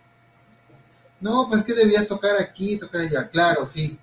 O hago esto, hago esto. Entonces, no es poner excusa o un pero a todo lo que, lo que hacemos, sino que es una problemática muy compleja hacia la difusión y hacia qué público vamos, ¿no? Entonces, pues sí, o sea, lo más idóneo es de que tuviésemos un publicista, que nos hiciera la vida fácil, ¿no?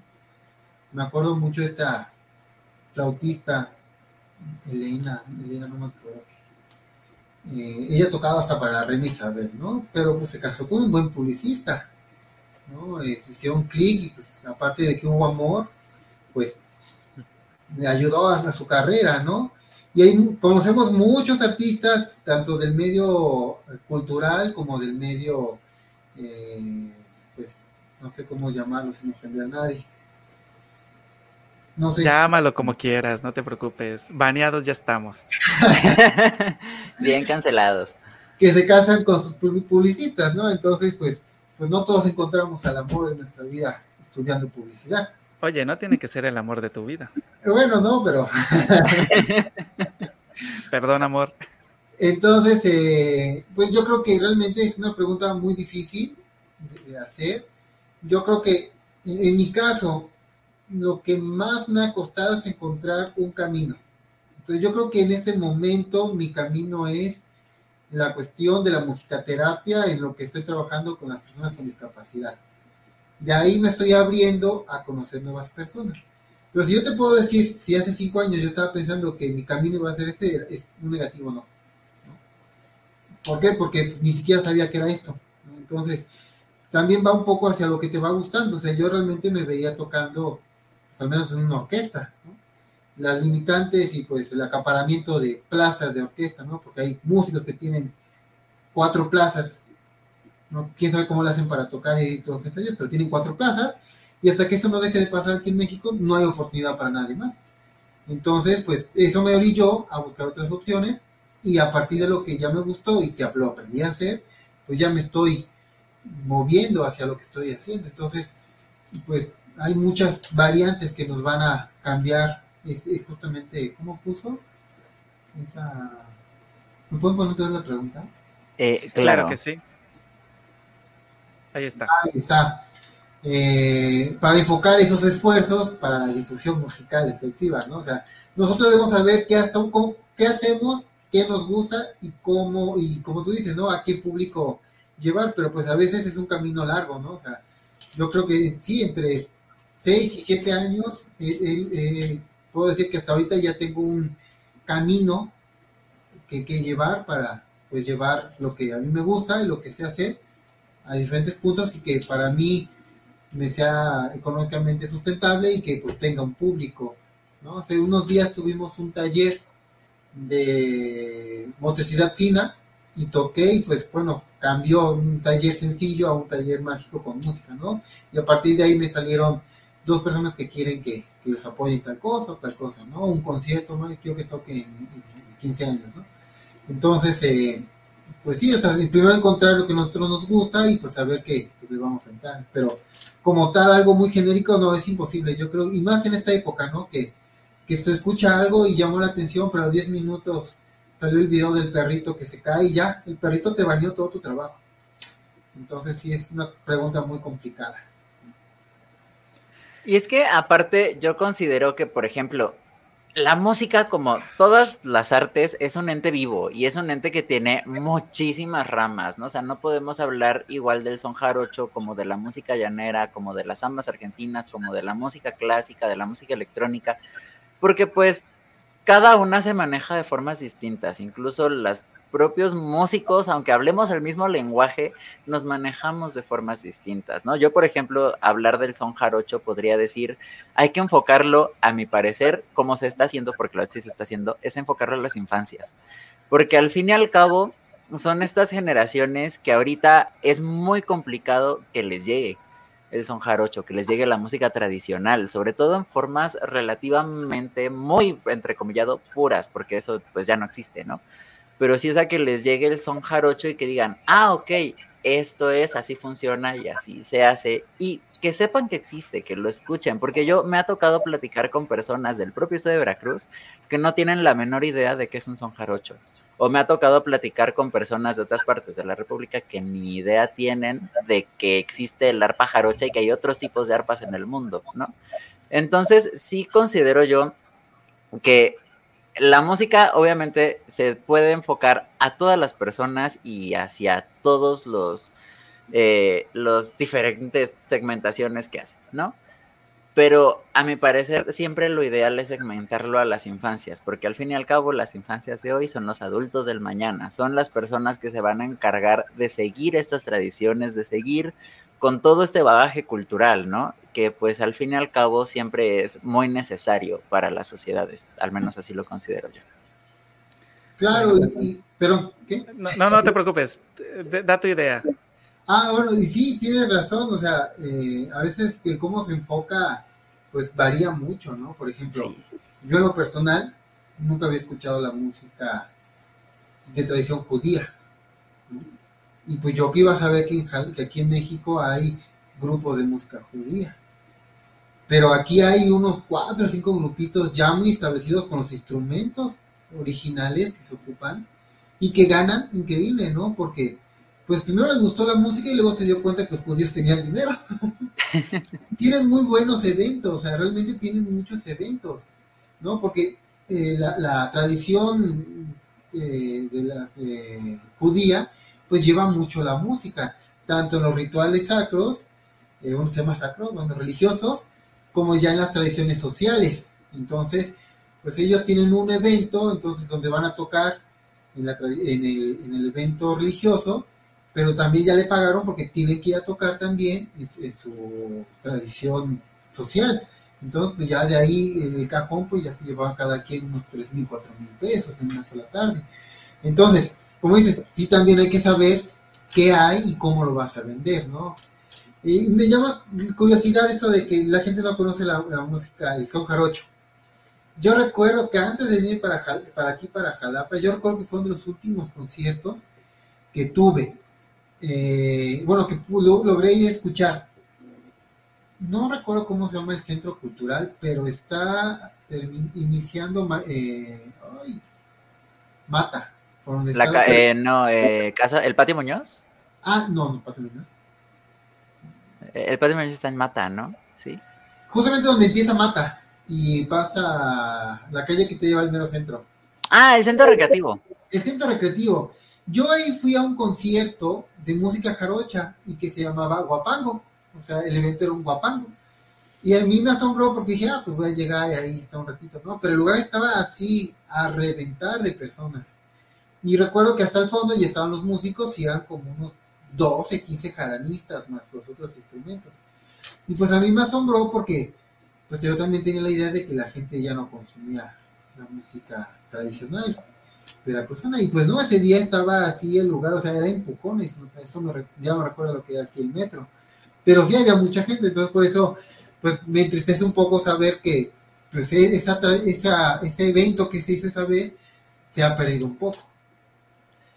Y es que existe, digo, es algo que hemos visto, por ejemplo, nuestras últimas dos invitadas han sido justamente de esta, de esta rama del fandango, ¿no? De, este, como, e, esta cultura tan fuerte que existe de los fandangos, pero aún así, eh, sí, como que me ha tocado eh, platicar con varias personas y nos damos cuenta de que por mucho que se llenen estos eventos, ¿no? Y se llenan conciertos de los cojolites, se llenan conciertos de Caña Dulce, Caña Brava, se llenan conciertos de Tlenguicani, se llenan conciertos de Recoveco, ¿no?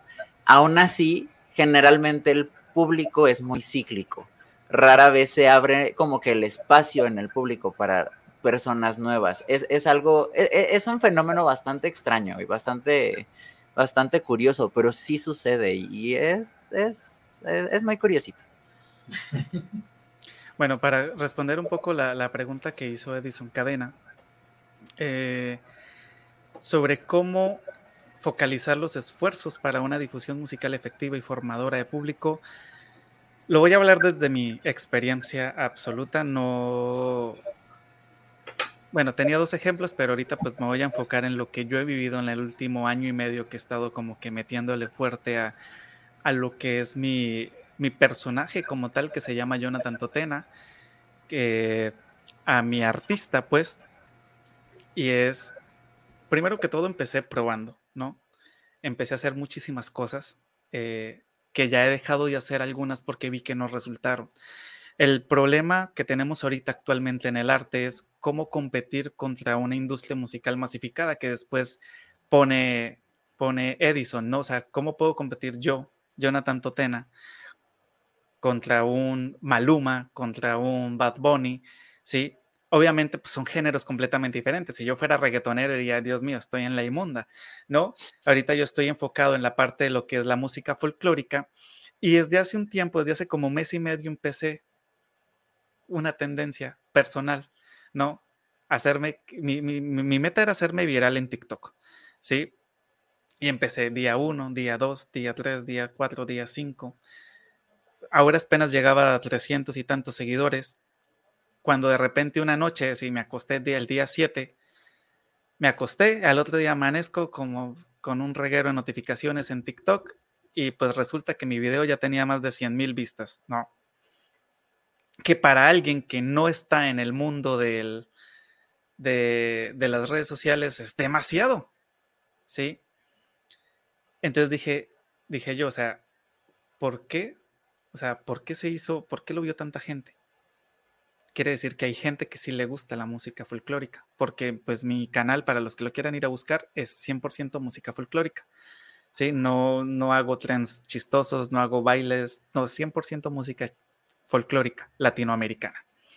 Quiere decir que hay gente, en este caso hay 10.000 personas que les gusta la música folclórica latinoamericana y que decidieron seguir un mechudo que hace música folclórica en una plataforma donde nadie, o sea, del, del 100% de contenido que se fabrica, podríamos decir que es una minoría los que hacen música folclórica, ¿sí? Y algo que me sorprendió cuando fui ahorita al Festival de Jalapa fue que me contactó gente que yo no conocía y me decía, oye, ¿vas a tocar? Y me escribían en mis redes, ¿vas a tocar aquí en Jalapa? Y yo, sí, voy a estar en tal concierto. Ay, qué chévere, voy a ir a verte. Bueno, no dijeron qué chévere, no dijeron qué chido, voy a ir a verte. Sí, y se me acercó alguien que yo no conocía, que no tenía idea, en el concierto del miércoles y me dijo, mucho gusto, mi nombre es tal, eh, me alegra mucho saber que estás aquí, quisiera ver, porque pues te conozco de tus tutoriales de YouTube y qué tal, una de las tantas cosas que hago, y quisiera ver cómo puedo recibir una clase tuya, ¿no? Y yo dije, ok, el problema es que ya no estoy viviendo aquí en Jalapa y le expliqué todo, ¿no? Esa misma persona acudió al segundo concierto que hicimos en esa mini gira por Veracruz con toda su familia. Quiere decir que hay un público nuevo que ya conoce la música de Jonathan Totena y que ya lo está empezando a ubicar, ¿sí? Obviamente ahorita lo que comentaba Manu es súper importante tener un publicista. Si todos pudiéramos pagarlo desde un principio, excelente, ¿no? José Eduardo me, me odia porque yo soy fiel amante de Canva, porque no, mi cerebro no da para más. ¿sí? Él, sí sabe utilizar Photoshop y todo el asunto, yo no. A, a, mí me ponen Canva y yo con Canva soy feliz porque le entiendo. ¿sí? Y viene uno de los ejemplos que les tenía anteriormente y es cómo empezaron los youtubers profesionales. Vaya, cuando empezó este, esta onda de ser youtuber, de hacerse famoso y que los primeros que empezaron, ellos no empezaron con publicistas, no empezaron con marketing, no empezaron con sus 80 productores al lado, ¿no? Ellos empezaron solitos con una cámara y haciendo todo a las patadas, ¿sí? ¿Cómo tiene que empezar un artista para empezar a conseguir este público? Solito. Porque pues el, justo lo, lo comentó mano, ¿no? No hay el dinero para decir, ok, yo me puedo pagar un publicista, yo me puedo pagar a alguien que me tome unas fotos bonitas, yo me puedo pagar alguien que diseñe ropa para verme bien en mis conciertos, yo, pues aún no se puede, pero por algo se empieza. Por algo empezaron todas las personas que teóricamente están tocando el éxito, ¿no? Porque también el éxito es muy subjetivo a cada quien. Entonces, ¿cómo ir formando público? Pues primero es, hay que lanzar muchas redes para ver en cuál río hay más pescados o más peces, pues. Ya después de eso, por ejemplo, en mi caso, yo descubrí que hay muchos arpistas que están empezando a tocar arpa y que no tienen idea, o muchos arpistas que ya llevan mucho tiempo, pero pues no tienen un maestro. Entonces dije yo, vaya, los tutoriales funcionan, me han dado mucho público, los voy a seguir haciendo, ¿no? Aunque no es mi objetivo estar enseñando por YouTube. Entonces, por ejemplo, ahorita lo que estoy haciendo es que estoy creando un público a partir de la música folclórica porque en más o menos un mes voy a ir a grabar un tema nuevo que estoy produciendo ahorita, que estoy trabajando en él. Y a esa gente, esos 10 mil seguidores que tengo en TikTok, se los voy a meter todos los días un pedacito de la canción. Hasta que al menos de esos 10 mil, 100 me escuchen en Spotify. Que ha funcionado porque también se ha incrementado el público que me sigue a mí en Spotify. Entonces, es mucha constancia, es mucho trabajo cuando no se tiene el dinero para competir con la industria musical, pero sí se puede hacer de a poquitos, porque si lo hemos visto a partir del 2020, se ha incrementado esto de los famosos indies o los famosos independientes. José Eduardo y yo somos unos de esos indies que nacieron en pandemia, ¿sí? Y mal que bien, ahí va dando. Y por alguna razón, hay personas que hemos sobrevivido estos dos años estos dos años y medio, trabajándole a nuestro proyecto. ¿sí? Y pues también por eso está este programa también que ha sobrevivido un año porque hay demasiadas personas independientes que le quieren apostar a su, a su arte. Entonces, primero que todo es saber a dónde quieres destinar, a qué público quieres destinar. Es muy importante, sí, las infancias, pero también es importante la juventud y también es importante la, los adultos, como lo comenta Jorge David Castellanos, porque a fin de cuentas los que tienen el dinero son los adultos. Los niños no tienen dinero y los jóvenes tampoco. los que van a pagar por un boleto de 150 pesos en Jalapa para ir a mi concierto son los adultos. ¿Sí? Ahora, otro mini ejemplo antes de cerrar es justo lo que comentabas, Manu, de los jaraneros. ¿Sí? Ellos han dado a conocer el son jarocho desde una perspectiva completamente diferente a lo que de pronto José Eduardo y yo estábamos acostumbrados del son jarocho. Pero gracias a esto, a este acercamiento que han tenido las masas, porque son muchísimos, ¿sí? los jaraneros tienen un público posiblemente más grande que las grandes agrupaciones de son jarocho blanco, vamos a llamarlo de esta manera, ¿por qué lo tienen los jaraneros y los del son jarocho blanco no? Porque han sabido llegarle a la juventud, justo lo que comentaba José Eduardo ahorita, ¿no? Que aquí, que con la parranda, que con lo que llaman el fandango, perdón, parranda en Colombia es fiesta, no es nada malo. Y han podido canalizar todo este público que si tú le llegas con el son blanco o el son de arpa, es más fácil que lo acepten a que antes de que ellos conocieran la música de la jarana, la música de los jaraneros, ¿sí? Que hizo Recoveco en su momento, justo incluyó todas estas vertientes y se formó y ahorita es uno de los grupos más consolidados de son jarocho, que hizo esta otra agrupación, ¿cómo se llama? José Eduardo, que tocan también con jarana, violín hacen un poco de jazz. ¿Sonex? Sonex, ¿qué hizo Sonex? Exactamente lo mismo. Ellos vieron que su público era la juventud, entonces empezaron a hacer una serie de mezclas para poder acercar a la gente a su música folclórica. Y cuando Sonex hace sus fandangos, no tocan como tocan en tarima, ellos tocan su música tradicional, que a fin de cuentas es lo que les gusta, es lo que les encanta. Pero tuvieron que pues ver la manera de poder vender esto. ¿No? Entonces también cómo te puedes adaptar tú como músico, justo lo que comentábamos al inicio del programa, para poder llegar a un público irlo permeando a que pues escuche tu música. Y pues ya con eso cierro. Pues yo creo que sí, son muchas cosas las que se pueden abrir el camino, ¿no? Eh, principalmente lo que uno busca, porque también, como tú comentas, ¿qué es el éxito, no? Entonces, yo eh, digo, podría, mucha gente me echa relajo, porque en un momento de gimnasio dice, no, pues es que eh, ponle más el gimnasio y toca solo con un moñito. Pero quizás a alguien sí le va a funcionar, pero a mí no es, no, es a mí lo que llama la atención, ¿no? Entonces, eh, otra vez, ¿qué es el éxito? Ganar mucho dinero, que te escuche mucha gente, o que te escuche gente, aunque sea poca, pero haciendo lo que a ti te gusta. Entonces, ahora, ninguna de las tres es mala, ¿no? O sea, al fin y al cabo es lo que a ti te va a llenar, ¿no? Entonces, desde ahí tenemos que partir, ¿qué es lo que yo quiero?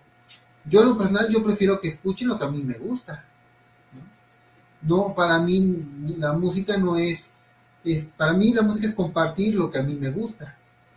Para otra persona puede ser eh, pues hacer música para que me den dinero.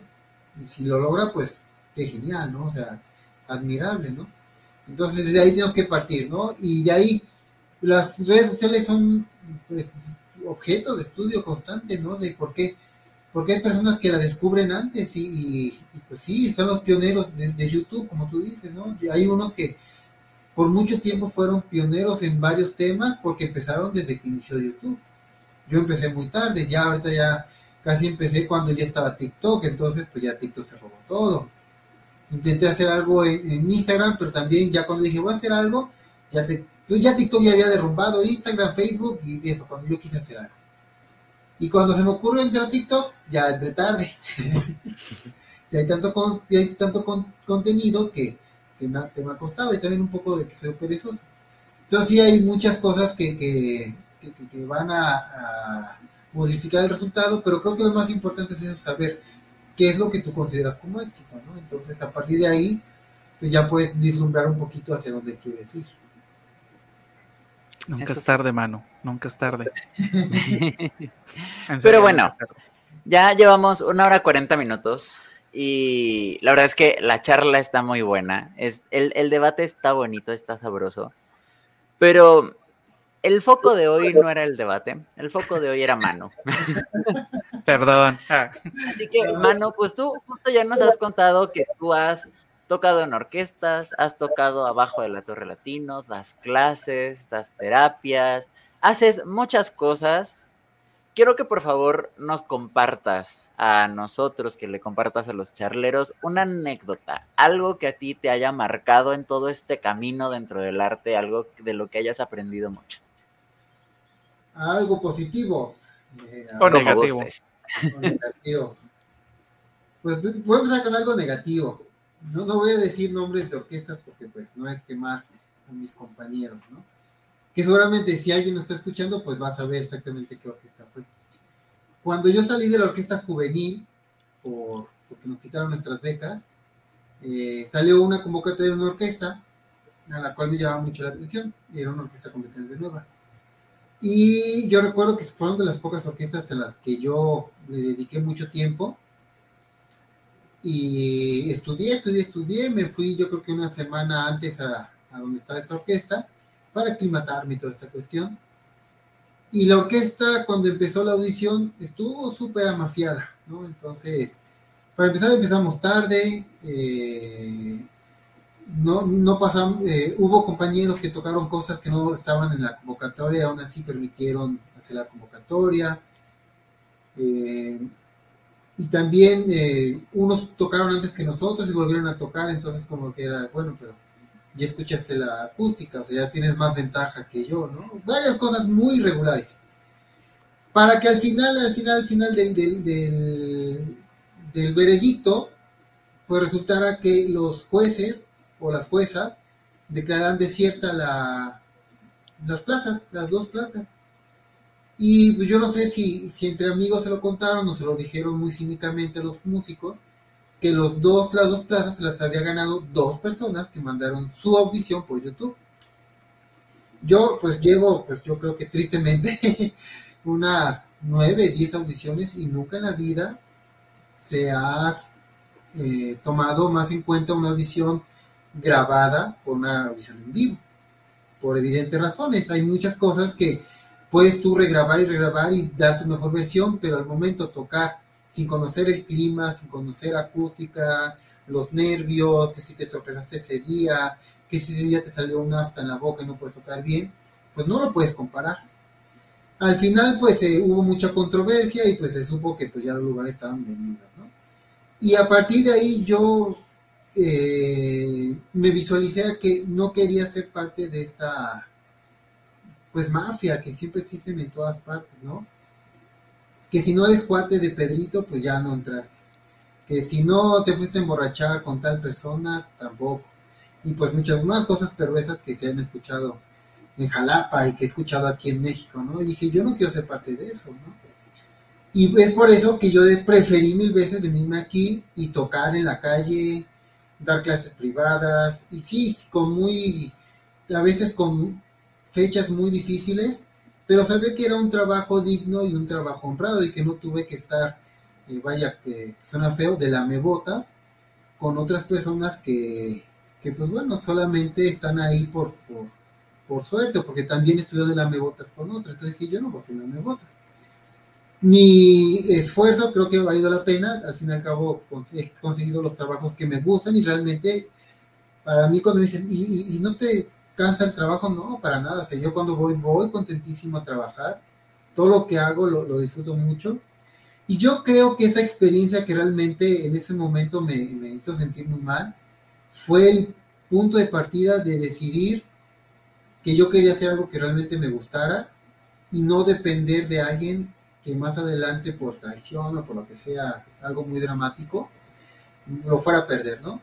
Y que hoy puedo decir que lo que he logrado ha sido por, mero esfuerzo, ¿no? Digo, no estoy muy de acuerdo eso porque no me gusta esta cuestión de meritocracia, pero bueno, puedo decir que eh, todo lo que he logrado hasta ahorita, mucho o poco, dependiendo de las personas que me vean, pues realmente ha sido completamente por mi lucha, ¿no? Sin, sin tener que estar haciendo cosas que a la larga, quizás a mí, mi cuestión ética y moral, diga, eso no debía ser. Eso sería algo que yo creo que realmente fue un parteraguas entre ser un estudiante a ser una persona que entendía que tenía que trabajar para vivir. Qué difícil.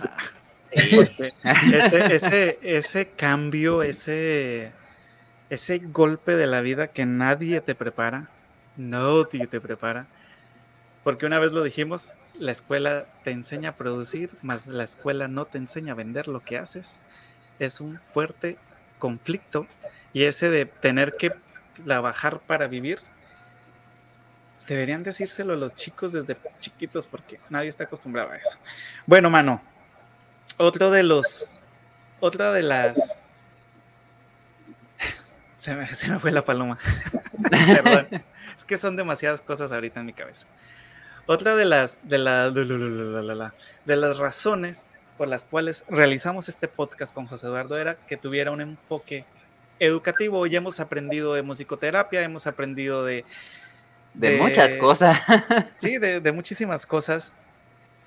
Cuéntanos, ¿algún consejo que le quieras dar a los jóvenes que estén iniciando, de pronto que se quieran enfocar a la musicoterapia, que se quieran enfocar a la música o que se quieran enfocar a la... Pues el consejo que yo podría dar, que, bueno, es mi experiencia eh, propia y que, como he dicho, eh, creo que es lo que más me ayudó, es no cerrar, no cerrarse, ¿no? Si te invitan a tocar a X lugar y tienes el tiempo, vas. Si vas a hacer algo que nunca habías hecho, vas. Mientras que esas cosas que estás haciendo no violenten tu integridad o tus creencias o tu perspectiva ética y moral, tú vas, ¿no? O sea, vas y lo haces. Y lo haces de mejor manera. Así te vayan a pagar 10 pesos o mil pesos, lo haces mejor. Porque ya lo había comentado. Nunca sabemos quién nos está viendo y no sabemos si esa persona que nos vio nos puede cambiar la vida.